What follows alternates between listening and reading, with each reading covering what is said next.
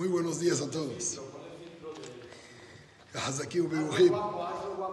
Un pequeño detalle. ¿Se imaginan? Una persona trabaja con su suegro siete años y después de los siete años está esperando el pago y lo engaña. ¿Y qué le dice? No pasa nada, quédate los siete días de Shea con la primera esposa y luego, luego te doy a la otra.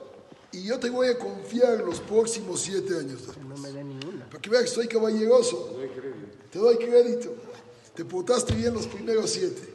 Entre paréntesis, quiero que sepan que Jacob vino era tan especial que normalmente tenemos el dicho mexicano, mariachi pagado, Que no me música. Quédese la música tocada, ok, perfecto. Con Jacob vino, dice la Torah, que trabajó igualito los segundos siete años que los primeros. ¿Por? Porque lo puso a prueba Labán a Jacob.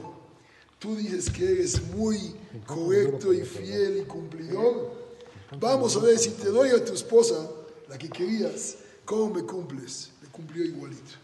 Pues bueno, quéjate, reclama.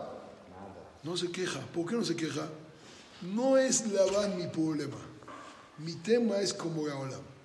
Si Boreolam quería que yo me case con Lea y también con Rachel, él tiene sus cuentas y él sabe por qué. El que entiende que todo lo que le sucede en la vida, ¿por qué fue? ¿Quién tiene la culpa? ¿A quién se la ha hecho? Nada más voltea para arriba y que sepas, él es Elohe, Avi Abraham, ve Elohe, Avi Yitzhak. El Dios de mi padre Abraham, el Dios de mi padre Yitzhak, que siempre me conduzca en el camino adecuado, que siempre veamos en lo que nos pasa en el día voluntad, voluntad divina de Hashem Baraj y excelente día para todos con la mejor voluntad. Amén. amén. Muchas gracias.